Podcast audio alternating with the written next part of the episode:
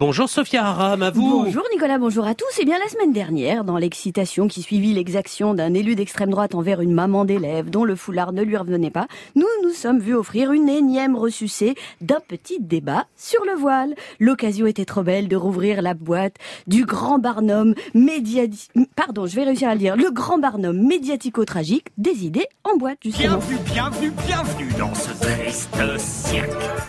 Après une semaine d'un débat dont la France peut s'enorgueillir d'avoir l'exclusivité, qu'avons-nous appris?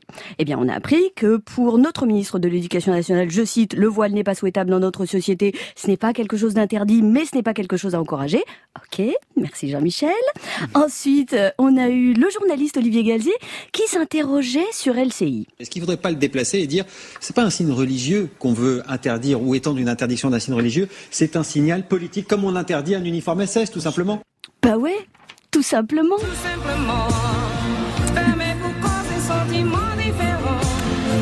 Ok, merci Bibi. Euh, Qu'est-ce qu'on a appris d'autre? Ah oui, on a appris qu'Yves Tréhard du Figaro, je cite, déteste la religion musulmane. Il aime pas, c'est pas son truc, voilà, c'est tout.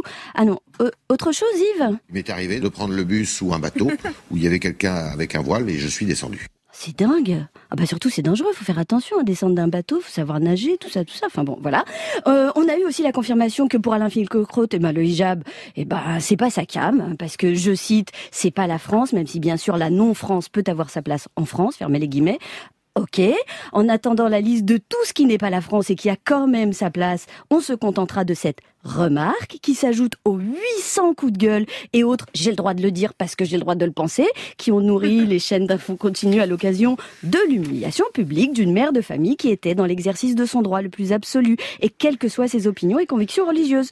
On aurait pu imaginer que l'incident se termine par un rappel à la loi ou une condamnation politique, voire judiciaire envers l'impétrant Gougnafier. On aurait pu imaginer l'ouverture d'un débat sur les libertés publiques en France avec une question subsidiaire. Faut-il interdire tout ce qui ne nous plaît pas? On aurait pu s'interroger sur le danger du communautarisme identitaire et religieux en politique pour évoquer le cas de l'islam politique, le droit, euh, la droite identitaire ou encore euh, la manif pour tous avec une question subsidiaire.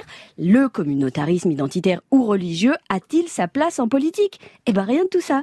Ce triste cirque aura simplement fini de convaincre tous ceux qui, comme moi, s'efforcent de combattre par les idées la tartufferie et la bêtise des religieux de tout poil, de toute barbe et de tout fichu, de se mettre rapidement à défendre le droit le plus absolu croyants à croire en n'importe quoi et à pouvoir exercer leur foi dans le cadre des principes laïques et républicains avant que les communautaristes identitaires et religieux ne finissent par se renforcer mutuellement.